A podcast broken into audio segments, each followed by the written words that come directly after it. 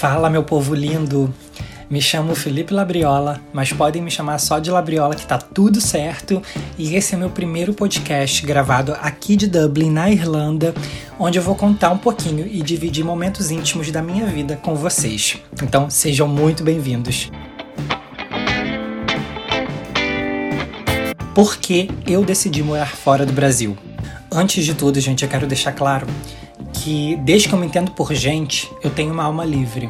Eu sempre me senti parte do mundo e não só do meu país, por mais louco que isso soe. Minha mãe costuma contar, né, que quando o circo ia para o meu bairro, lá no Rio de Janeiro, em Irajá, eu sempre dizia que queria ir embora com eles. Tipo uma alma cigana, sabe? Sempre fui bem livre nesse sentido mesmo.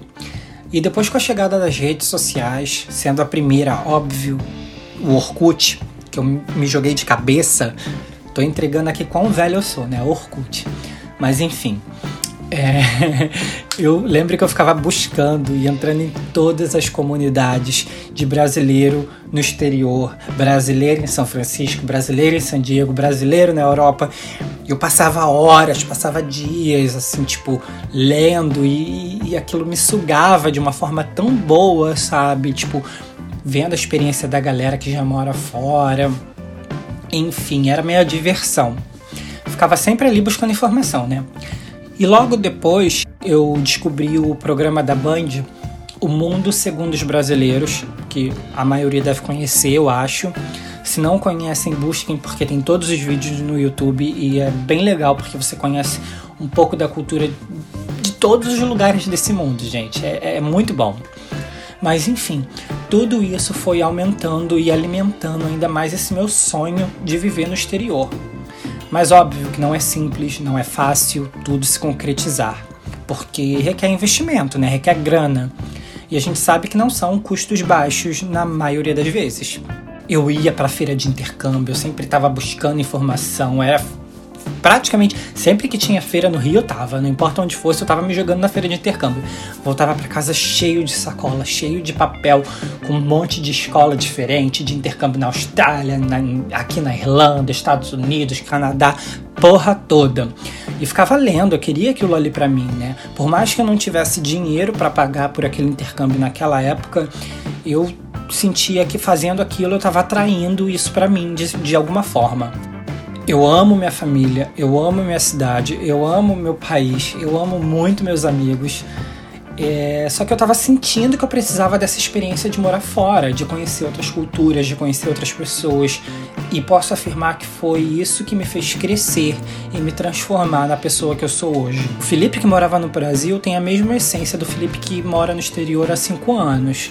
Porém, foi um crescimento bizarro de grande depois que eu saí do Brasil. Por quê? Até meus 24 anos, gente, eu morei com os meus pais.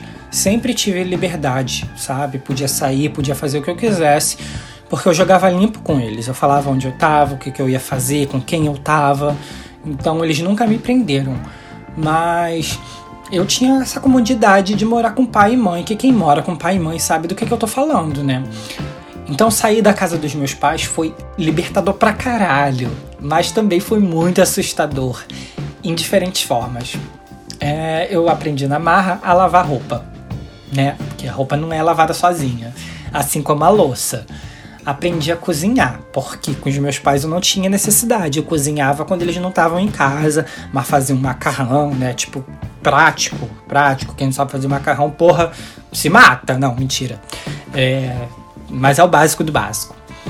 Então eu aprendi a cozinhar e isso acabou virando um hobby para mim, sabe? Criar meus pratos, é, buscar o que, que, que, que é bom, o que, que não é bom, sabe? Me fez ter uma visão de alimentação saudável, morar sozinho. Foi quando eu me tornei vegetariano também, né? Aprendi a fazer marmita pro trabalho e assim economizar grana, porque quando eu morava com a minha mãe, ela cuidava dessa parte é a maturidade, né? Vamos dizer assim, a maturidade chegou para mim depois que eu saí da casa dos meus pais. E a vida fora do Brasil, gente, é uma descoberta pessoal sem tamanho. Você precisa lidar com diferentes desafios diariamente. E o primeiro e maior deles é a comunicação, né?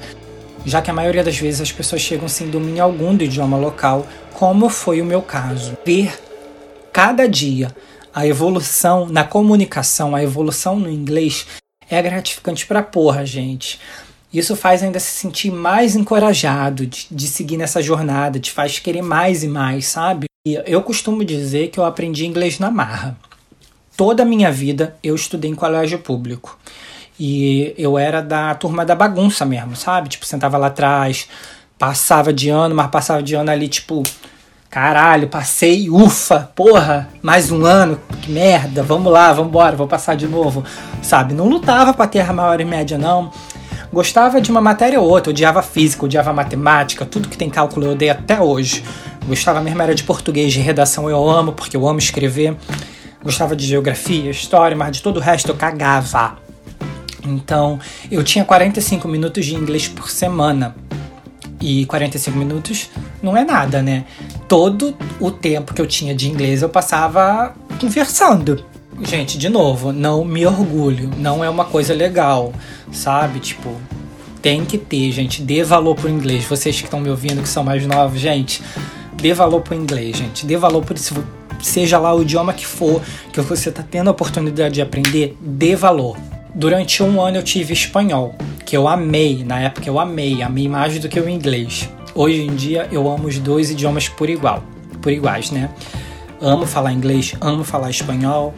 O alemão eu ainda tô criando esse amor, porque como eu ainda não tenho domínio do idioma, eu ainda tô quebrando as barreiras do alemão, então é, ainda tô assim nessa fase de criar o amor, né? Mas enfim, voltando ao inglês do colégio. Não me orgulho mesmo em dizer, gente. Mas é isso, entendeu? Então eu não tinha condições de pagar cursinho, não tinha condições de pagar Fisk, Wizard. Então eu tive que buscar meus meios e acabei encontrando vídeo aula. Foi quando eu meti a cara para poder aprender o básico do básico do básico que me deu um básico quase nada. Vamos dizer assim, né? Um belo dia me surgiu a oportunidade de trabalhar durante seis meses em um hotel quatro estrelas tipo um intercâmbio, né? Nós éramos seis brasileiros divididos para trabalhar em três hotéis. Então o correto seria ficar dois brasileiros em cada hotel. Sendo que na hora lá do, da divisão, do babado, uma das gerentes acabou pegando três brasileiros. E a bonita aqui acabou sobrando, né? O que foi muita sorte, muito bom, porque eu acabei trabalhando num hotel sozinho, só eu de brasileiro, e todos os meus colegas de trabalho falando inglês, né, americanos. E eu não conhecia ninguém, então eu tive que me jogar dentro dessa jaula e lutar com os leões, né, para aprender a me comunicar.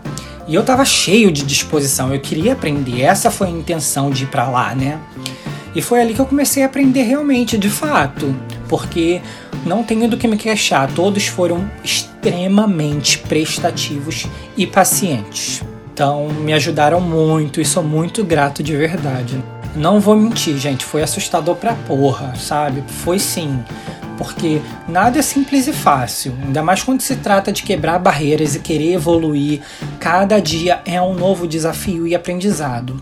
Falar com os hóspedes, gente, era uma adrenalina que eu soava frio. Mas quando a pessoa vê que você está se esforçando, sabe, elas acabam ajudando. Claro que sempre tem aqueles idiotas, né? Que você vai encontrar pelo caminho, que, que acha que você tem obrigação, que você posou no país dele, você tem que estar tá falando o idioma.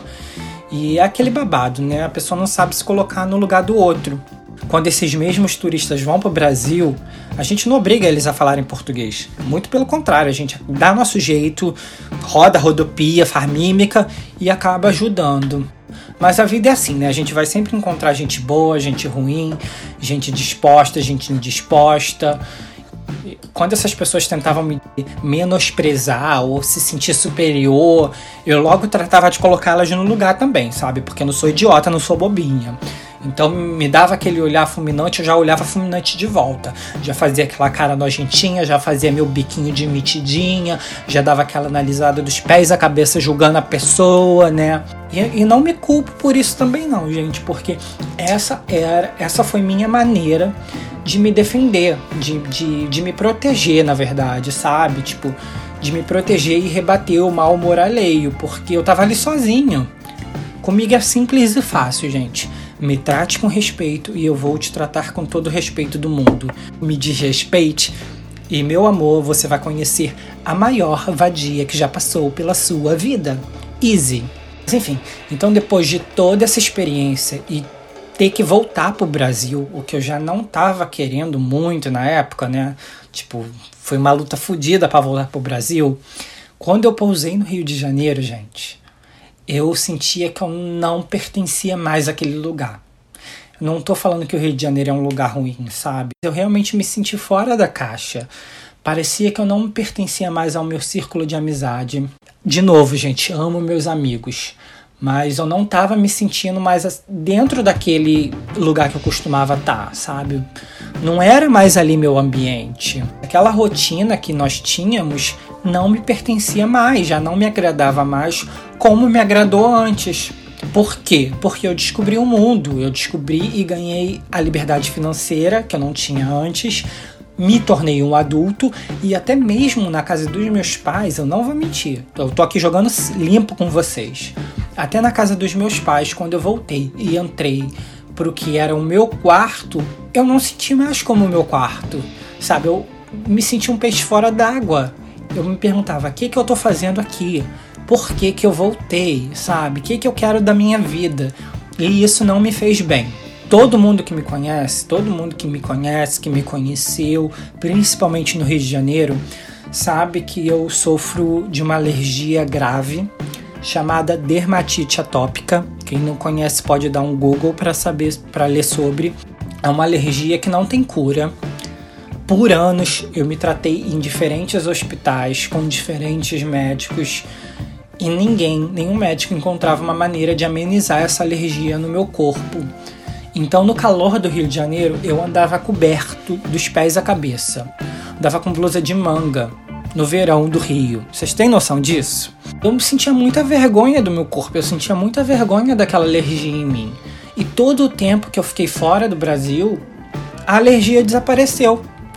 Quando eu pousei no Rio, logo depois, nos primeiros dias, a alergia voltou a aparecer. Eu não estou aqui dizendo que eu sou alérgico ao Rio de Janeiro, gente, não é isso. Mas o clima quente da cidade fode e destrói a minha pele. E não é exagero. Vocês podem procurar no meu Instagram, vai lá, rola o feed, vai lá para baixo, lá pra casa do caralho. Que vocês vão ver, que vocês vão encontrar foto minha na areia da praia de blusa de manga comprida. Então, quando eu voltei pro Rio, foi um misto de sentimentos. Eu tava muito feliz por estar com a minha família de novo, que eu amo incondicionalmente, com os meus amigos, mas ao mesmo tempo eu tava pronto para voar mais alto sabia que eu sei que ali no, no Rio tá a minha raiz, meus laços, mas isso não significa que tá ali para sempre vai me fazer uma pessoa feliz. Vocês estão entendendo? Meu país sempre vai ser o Brasil, minha família sempre vai estar tá ali, meus amigos sempre vão estar ali também. Então, o Rio de Janeiro é tipo um porto, que toda vez que eu voltar, eu vou encontrar amor, carinho e tudo que eu preciso para me sentir bem naquele momento. Mas isso não quer dizer que eu viver no Rio vai me tornar uma, vai me tornar uma pessoa feliz, sabe? O principal, né, gente? Esse tempo que eu fiquei fora, eu acostumei a ter segurança. Que a gente no Rio não sabe definitivamente o que, que é segurança eu pude andar na rua sem medo, andar com meu celular, mexer no meu celular a hora que eu quisesse, sem sentir que algo poderia acontecer, sabe? Porque quando eu tava morando no Rio, eu entrava no ônibus e colocava meu celular dentro da cueca. Olha isso, gente, que vida é essa? Ter que colocar o celular dentro da cueca para pegar o transporte público né? Foda, é foda. O babá, eu não sei como é que tá o Rio de Janeiro agora, mas quando eu na é, nessa época que eu voltei tava foda, sabe? Tipo, não era o mesmo Rio de Janeiro que foi a, que, que era anos atrás quando eu andava de madrugada, louca, sem medo pela rua sabe? Não tava mais assim o Rio e eu não tava preparado para viver naquele mundo. E o principal, gente, eu me livrei da minha alergia, que por tantos anos foi o motivo de vergonha e dor sabe? Tipo, me abrir sobre isso agora é, é mais fácil, porque não tenho mais essa alergia, né? Mas eu passei inúmeras noites sem dormir. Passei noites em claro me coçando porque o calor irritava a minha pele. sabe? Então eu acostumei a andar com pouca roupa, porque o verão fora do Rio de Janeiro, fora do Brasil, não é um verão tão agressivo. Então eu posso tentar falar, explicar para vocês, mas não tem como, gente. Foi uma liberdade que não tem como eu descrever. É uma liberdade única.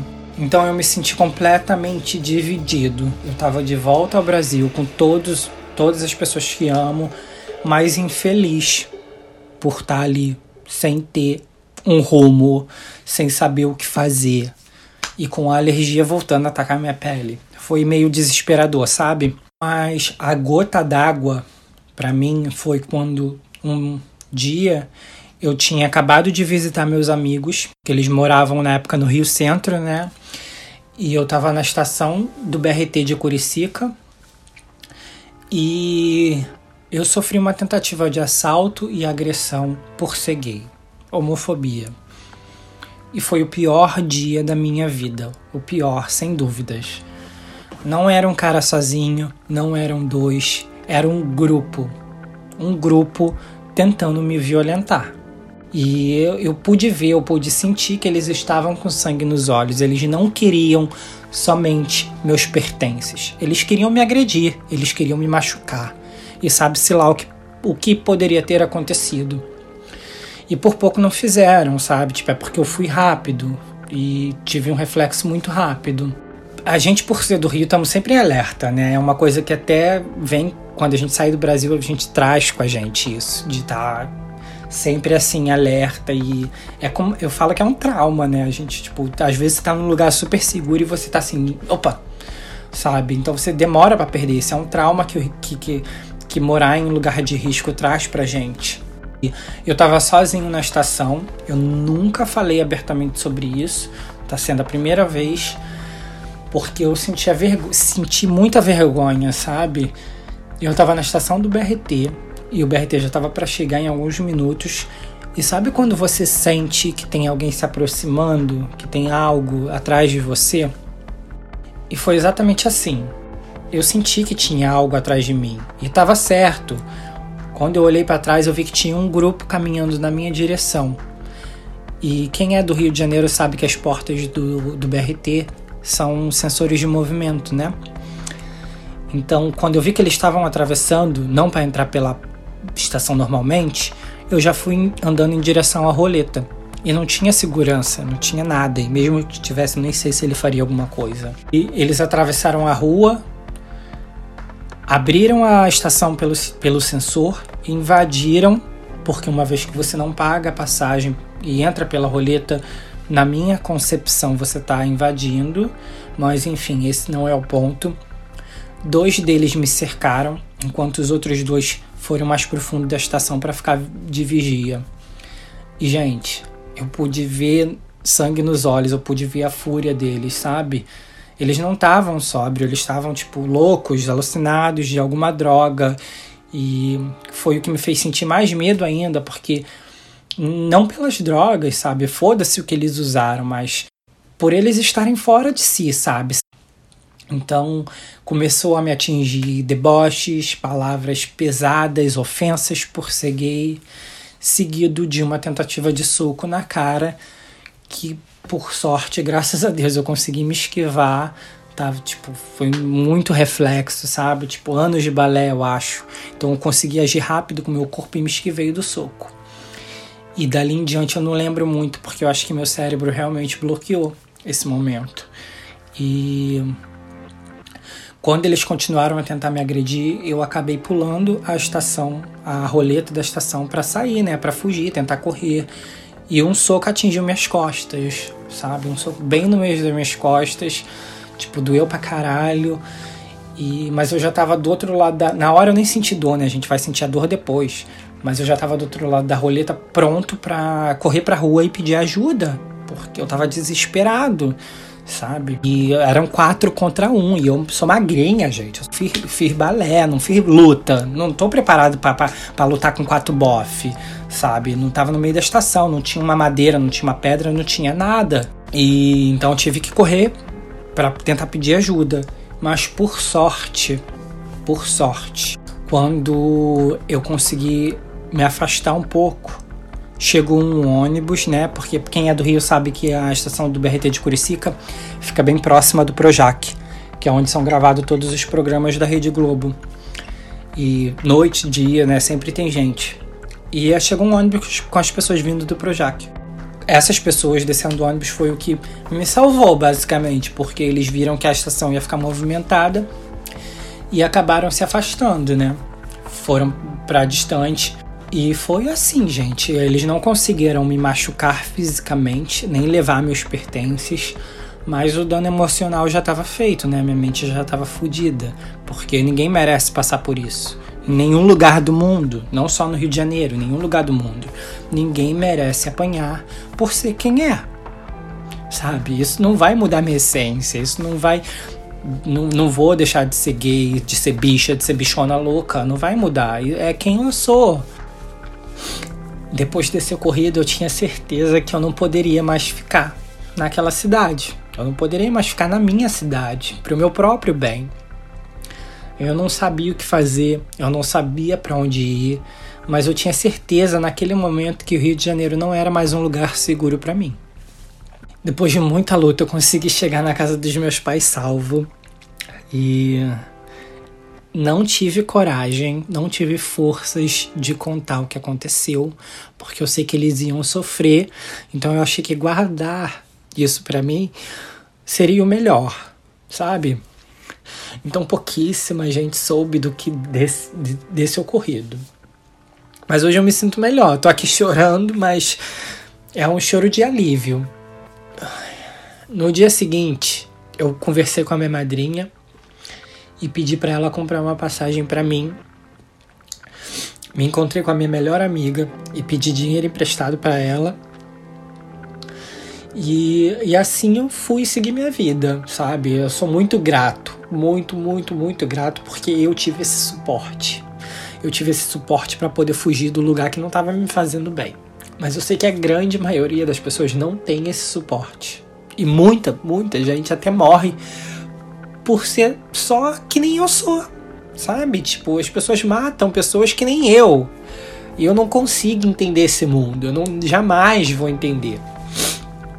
Então, uma semana depois dessa tentativa de agressão por homofobia, eu estava dentro do avião voltando para o país que eu me senti acolhido e seguro.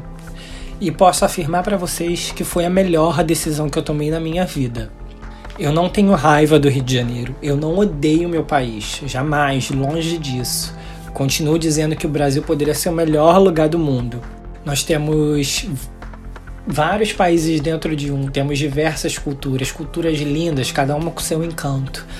Todos os tipos de beleza estão presentes no nosso país. Sem falar no nosso potencial para turismo, né? Porque é, a gente tem paraísos em tudo, todos os lados, sabe? O Brasil é lindo pra caralho. E é um. Essa misto de gente, sabe? É, não sei, não sei explicar. Pode, tem potencial para ser o melhor lugar do mundo, sim. Então, mas isso não foi suficiente para me fazer ficar ali.